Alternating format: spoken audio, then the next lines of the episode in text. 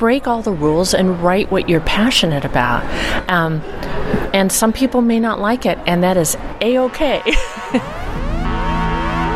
You are now entering the danger zone. Literatur kann ihre Intelligenz fördern und ist gefährlich für ihre Fantasie.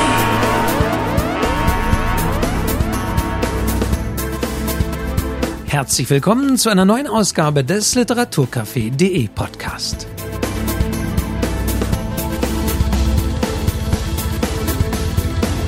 Mein Name ist Wolfgang Tischer und diesmal gibt es ein Gespräch mit der wohl weltweit erfolgreichsten Autorin überhaupt. Das wiegt vor allen Dingen deswegen umso mehr, weil dieser Erfolg mit nur einem Buch erzeugt worden ist und dieses eine Buch war auch noch der Debütroman dieser Autorin.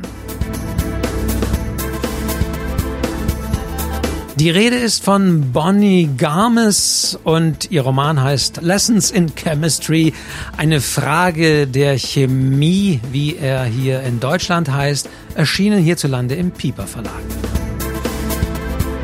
Bonnie Garmes war zu einigen Leseauftritten hier in Deutschland und ich freue mich, dass sie die Zeit gefunden hatte, vor ihrem Auftritt in Stuttgart mit mir über diesen Erfolg ihres Buches und über ihren Hauptcharakter Elizabeth Sott zu sprechen.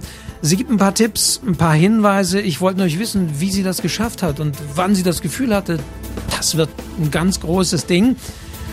Das Buch ist, wie gesagt, weltweit auf den Bestsellerlisten. Auch hierzulande war es ewig lang dort. Die rotieren ja immer schneller, diese Bestsellerlisten anhand der Verkaufszahlen.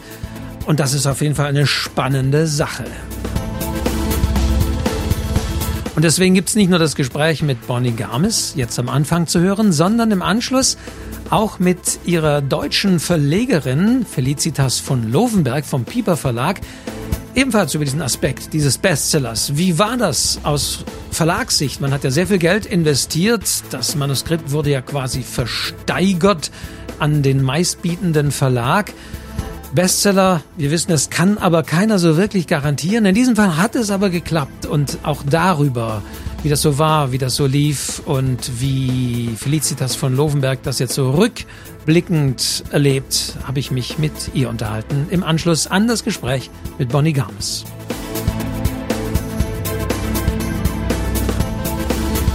Und natürlich war die Frage, dass, äh, also Bonnie Garmes, US-Amerikanerin, die jetzt in London lebt seit vielen Jahren, auch dazwischen mal in Zürich gelebt hat.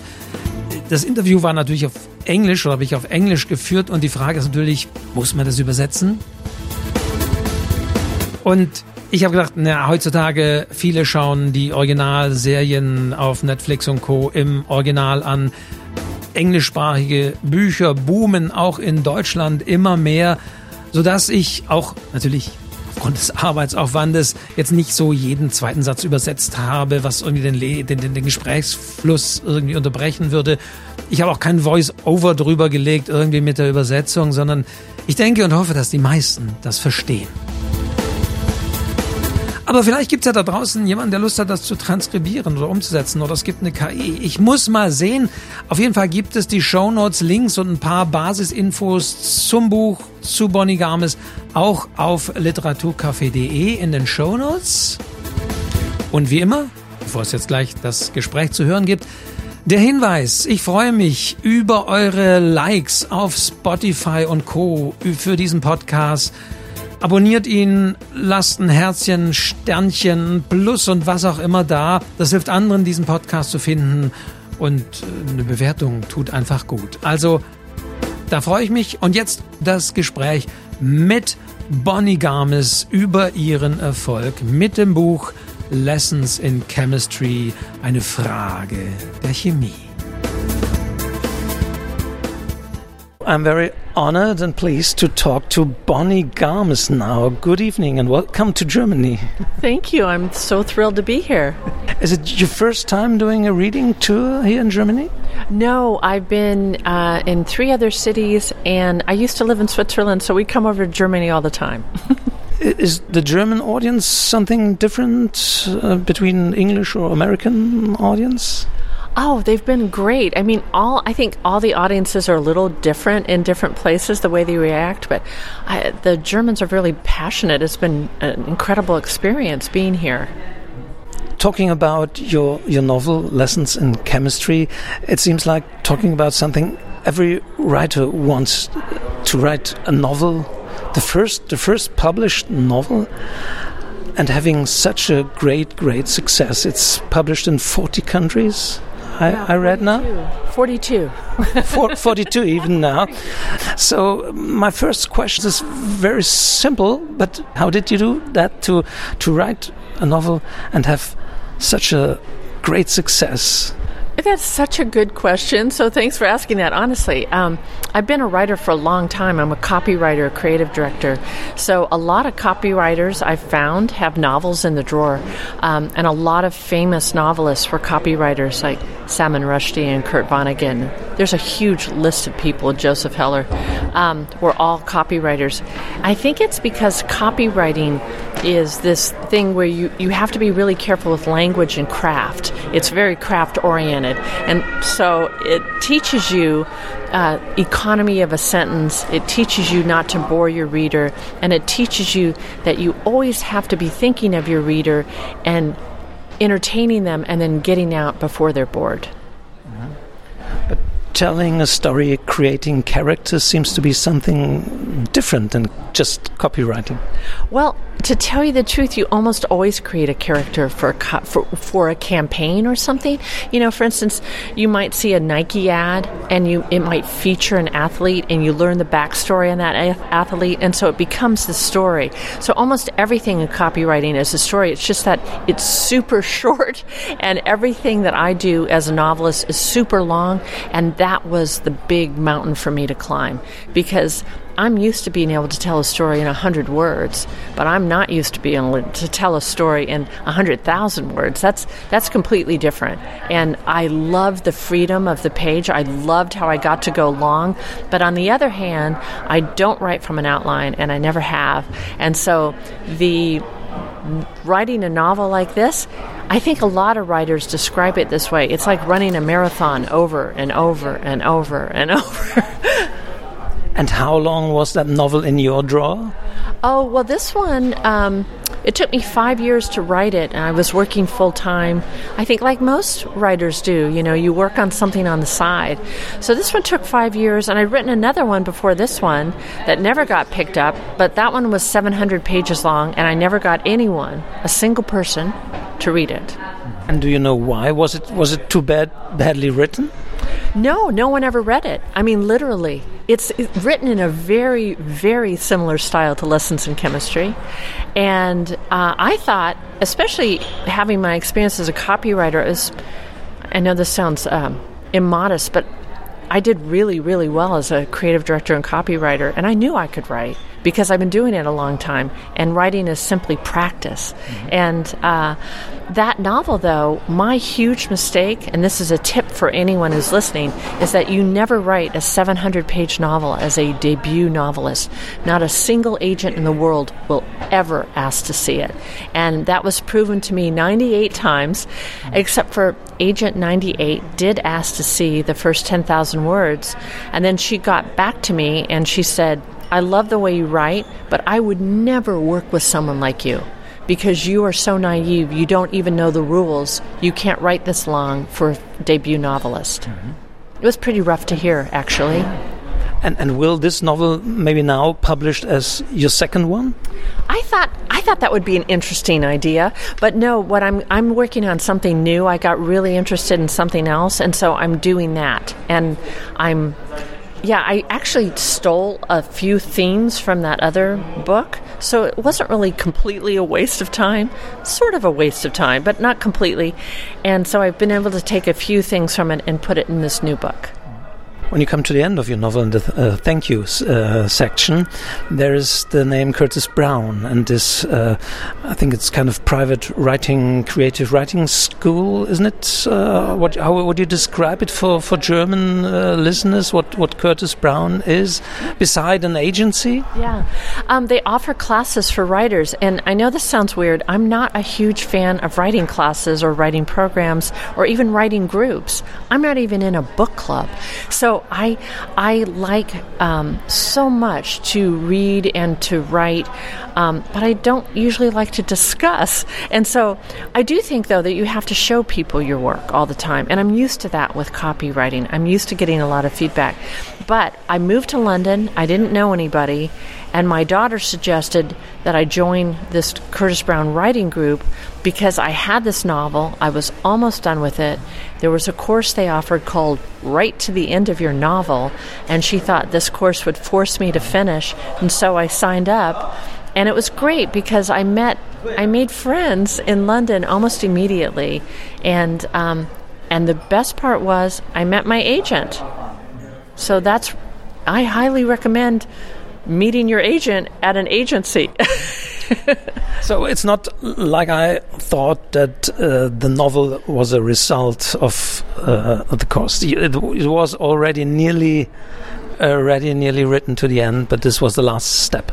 Right. I'd already written about three quarters of it, so I'd written about 300, 300 pages, maybe, yeah, about 300 pages.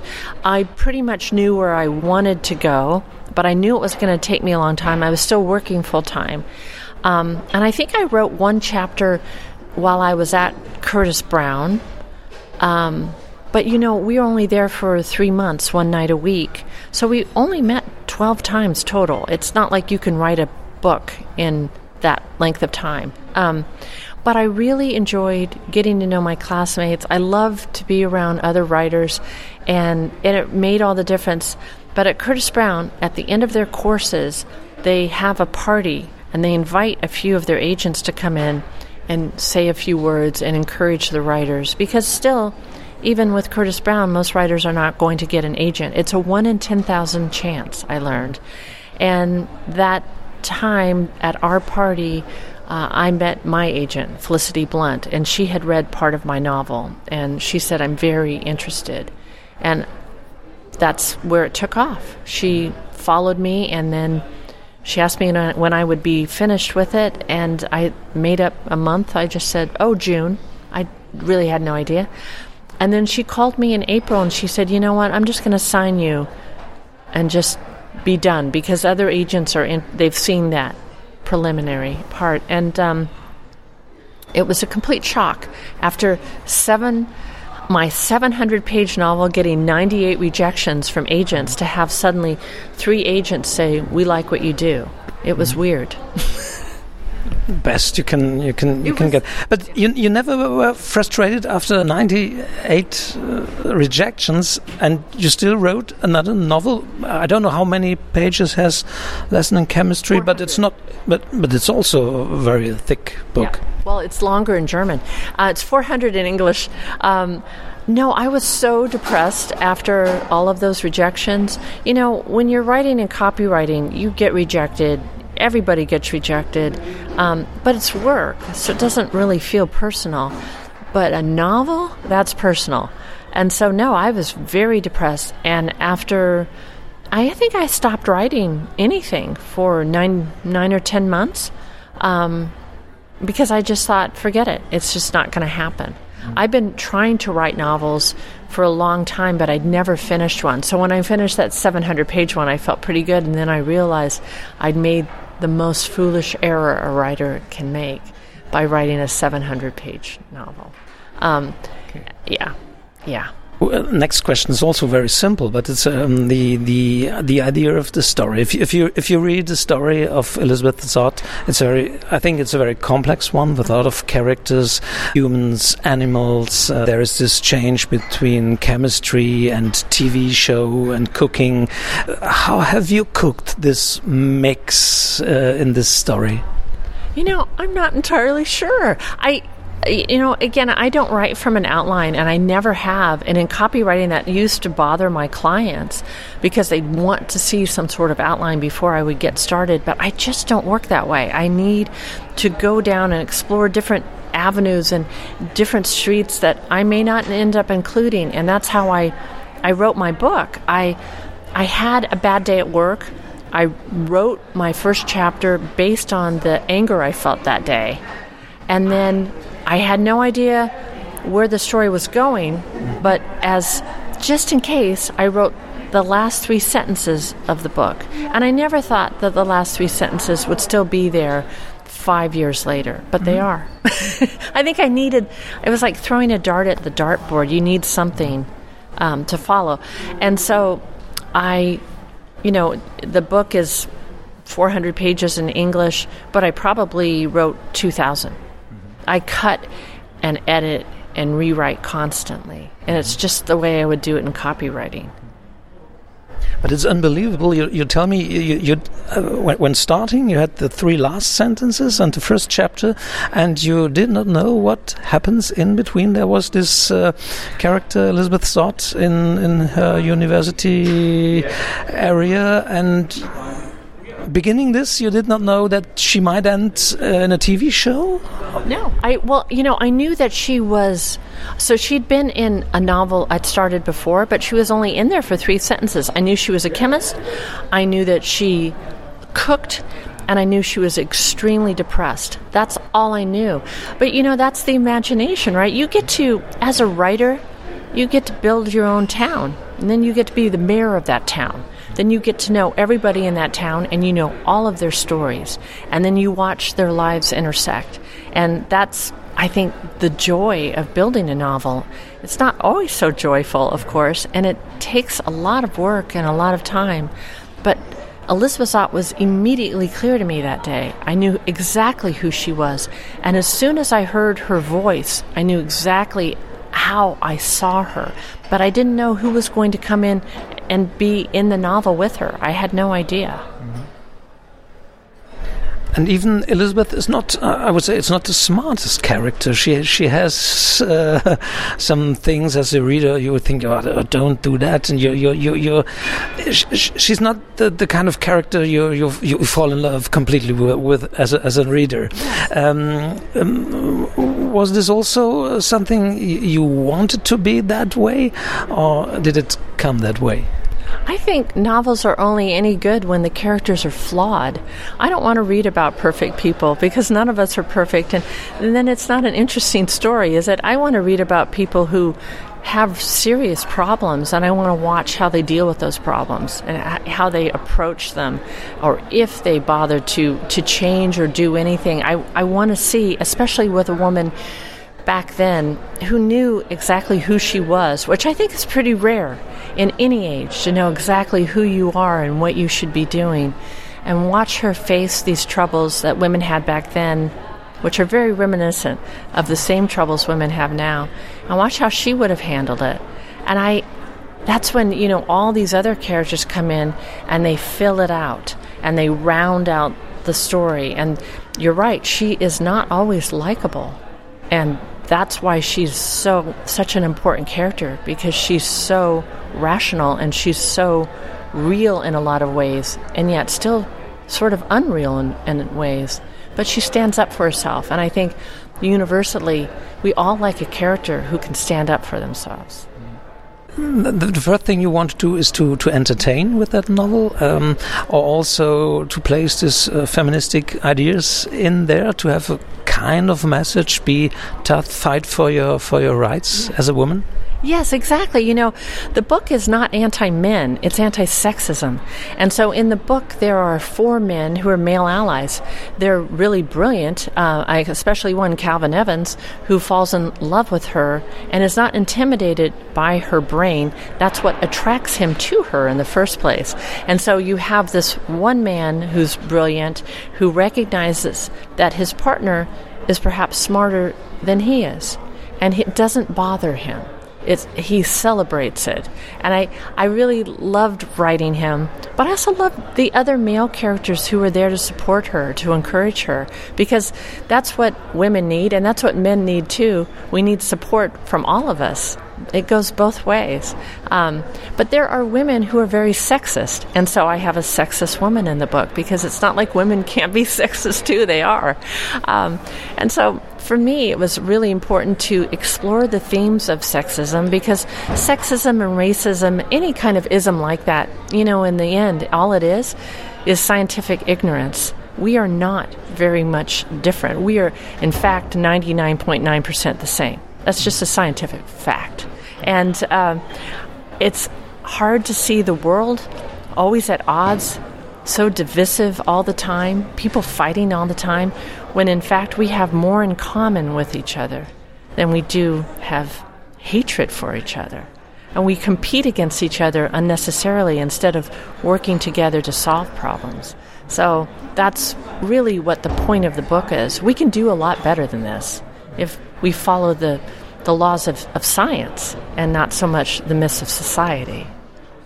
In, in, your story, I, I, don't want to spoil. I don't know. I think nearly everybody seems to have read it, but um, you're um, giving some characters um, an end before the novel ends, I would say. okay. okay. Uh, isn't it something um, an, an, agent might say, well, Miss Garmus, um, the characters would be great if there's an happy end and uh, all of these characters live till the end? That is exactly so right on the money. I can't tell you how many people, well, you know, even my agent said, is this really necessary? She didn't like, uh, for instance, she wasn't very comfortable with the dog and things like that. Um, and I understand that. I, but you know what? It's if you want to write something interesting, just go for it. You don't have to write everything that everyone else has written. You can write something brand new, and you can use your imagination. I think people are thirsty for that. They're hungry for that, and I, I think other writers should be given permission to go beyond, just break all the rules and write what you're passionate about. Um, and some people may not like it, and that is a okay. and uh, you said three agents were interested, and when when did you know that this is going to be really a great thing, a worldwide success? Uh, when have you realized that it will go that way?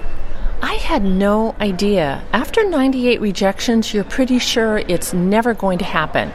And when my book was going to be um, taken to Frankfurt to be offered for sale, my agent, who's wonderful, you know, the night before she called me and she said, Look, your novel is pretty quirky. It's weird. Um, you have this thinking dog. You have this strong woman that isn't completely likable. You know, you have all these things that don't quite fit and seem odd. And so maybe nothing will happen. It happens all the time that you take a novel to Frankfurt and it never gets picked up. Um, but she called me 24 hours later and she said, okay, people like it. Mm-hmm. so we had an inkling, but honestly, no, neither of us never saw anything close to this. And how easy was it to leave Elizabeth Zott and her story after those 400 pages? It was really hard. You know, she's still with me because I talk about her all the time, but it was hard. But you know what? That's the copywriter. You leave while the getting's good. You leave people wanting more. You don't overstay your welcome. So that's what I tried to do. And I think you have watched the series now now created on, on Apple TV. Do do you like it? Um, well, you know, it's it's an adaptation, uh, is what I'll say. It's not the book. Um, Hollywood loves to do what they love to do, and you just have to be good with that as a writer. And you know what? Writers are biased. They're always going to say, well, the book was better. Um, and I, I'm going to stand with that. I think the book is better. But having said that, I got to meet really interesting people. And, you know, you have to let other creative people do what they want to do. I wouldn't have made all the same choices they made, but again, I'm I'm extremely biased. So, last question: Is the third novel uh, coming now? There, slowly. I haven't finished it yet. I'm doing. I'm on the road a lot, but um, yeah, I'm working on something that I really like. Mm. So, hopefully, uh, it will come eventually.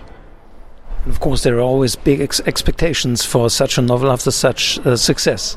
Yeah, I know. You know, it's. I have to not listen to that. I, I don't read reviews. I just can't. Um, I don't want to have all these opinions and worries in my head. I think any writer has to write with confidence, and you just can't have anyone looking over your shoulder when you're doing it. You just have to let your characters tell you what they think is right and and let them lead you and and hopefully you're writing about something you care about and it will show up in the story if you do that. So, Bonnie Garmus, thank you very much for that great answers, for that great inspirations for other writers, I hope. And uh, good luck and uh, nice reading tonight here in Stuttgart. I'm so glad you're going to be there. Thank you. Thank you, Wolfgang. Und jetzt sitzt äh, bei mir noch Felicitas von Lovenberg, die Verlegerin des Pieper Verlages. Und ich nutze natürlich auch die Gelegenheit, jetzt mal so rückblickend auf diesen wahnsinnigen Erfolg, vielleicht mal die harten Fakten, wenn Sie die abrufbar haben. Wie lang ist das Buch denn jetzt auf der, auf der Bestsellerliste? Es kam ja im April, glaube ich, 22 raus. Genau, es kam Ende März. Wir waren sogar ein paar Tage vor USA und UK, äh, wir Deutschen. Also das Buch kam weltweit zuerst in Deutschland und seit seinem Erscheinen ist es eigentlich in den Top Ten. Also jetzt ähm, durch das Erscheinen der Schmuckausgabe sind zwei verschiedene, zwei konkurrierende Ausgaben, deswegen ist es jetzt gerade nicht mehr in den Top Ten, aber wenn man die Verkäufe zusammenzählen würde, dann ist es auf jeden Fall in den Top Ten weiterhin. Und es, wir haben verkauft, wollen Sie wahrscheinlich auch gerne wissen, über 700.000 weltweit, 6 Millionen in 42 Sprachen übersetzt. Also es ist schon ja, ein ungeheurer, unglaublicher, toller, verdienter Erfolg.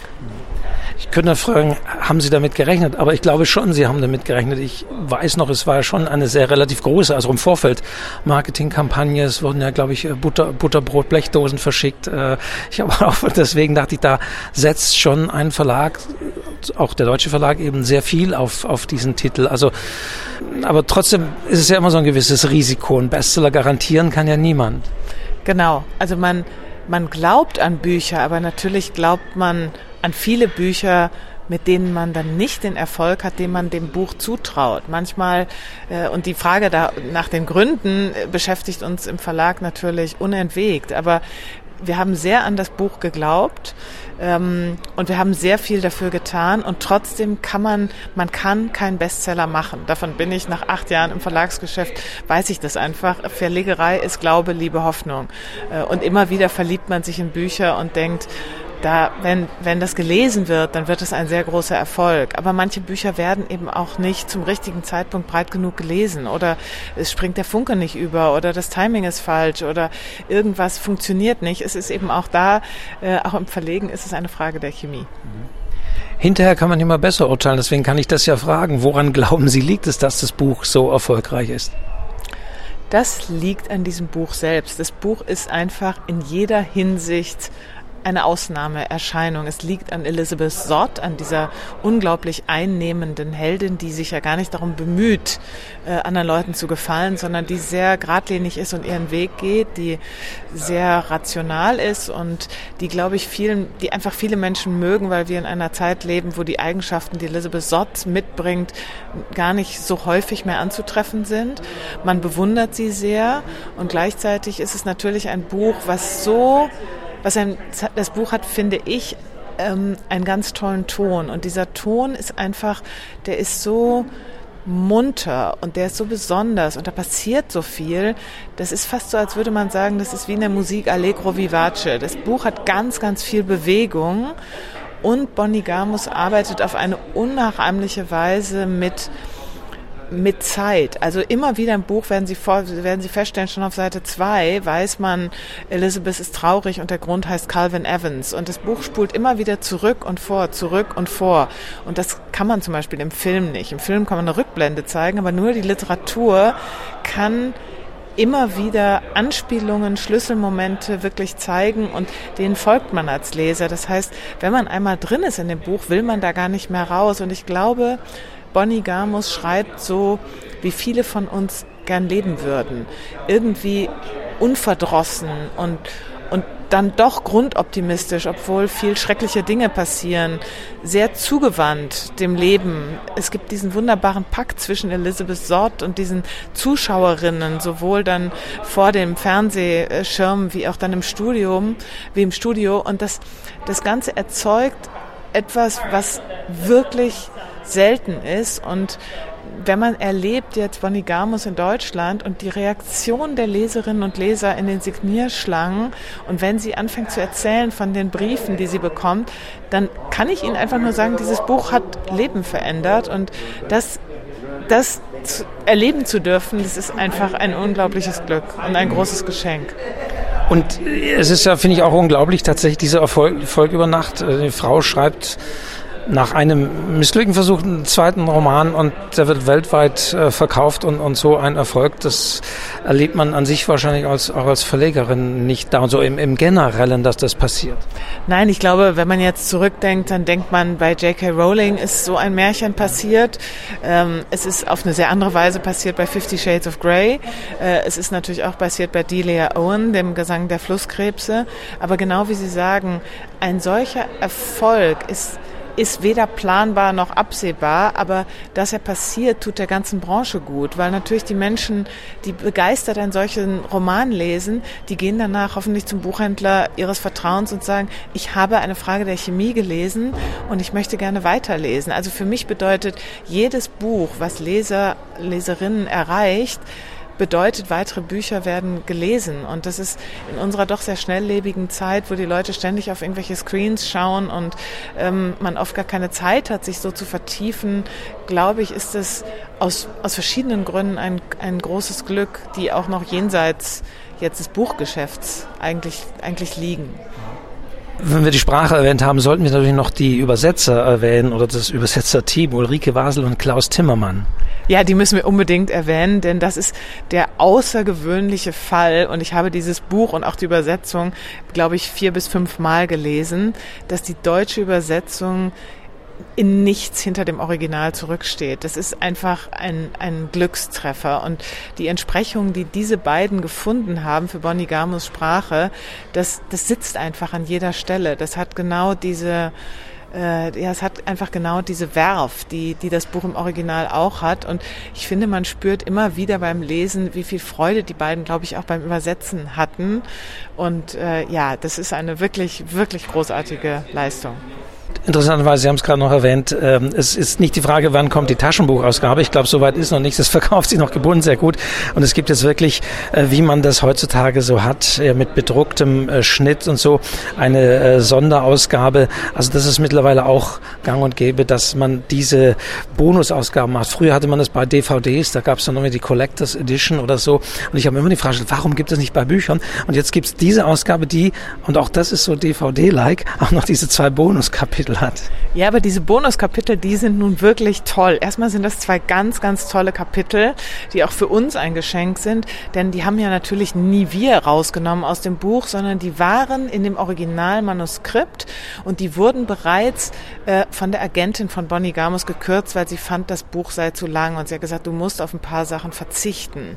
Und daher kommen diese beiden Zusatzkapitel, also die hat kein Verlag je nicht gewollt, sondern die haben wir alle vorher nie gesehen gehabt und äh, in Amerika ist das Kapitel von halb sieben auf dem Spielplatz, wie er die Mütter und ihre Kinder beobachtet. Also das ist der Hund, muss man sagen, für die es nicht gelesen haben. Genau, der Hund halb sieben, äh, das ist in Amerika viral gegangen, als das rauskam und die Leute waren völlig außer sich vor Begeisterung und insofern ist das jetzt einfach ein Glücksfall, sagen zu können, hier, wir machen das Buch in einer limitierten Auflage mit diesen beiden extra Kapiteln, äh, die auch hinten drin sind, also die haben wir nicht nachträglich eingefügt in das äh, ja vollständig vollständig lektorierte Buch, sondern die sind hinten dran. Aber sie sind eben auch noch wirklich toll und deswegen hat das Buch auch jenseits der sehr schönen Ausstattung einen, einen Mehrwert und wir sehen einfach, dass die Menschen dieses Buch lieben und ähm, ja, ich bin sehr stolz auf diese Ausgabe, weil wir eben auch gesagt haben, es geht jetzt nicht darum, es sofort billig rauszubringen, sondern das Buch auch als das, was es ist, zu feiern und natürlich hat man so lieber im Regal stehen, als dann irgendwann auch mal im, in der Taschenbuchausgabe.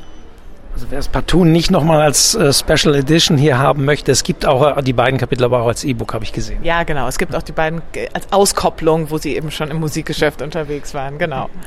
Ja, Felicitas von Lovenberg, ich danke Ihnen. Sehr schön, mit Ihnen auch nochmal über dieses Buch zu sprechen. Es ist mir eine Freude. Danke Ihnen, Herr Tischer.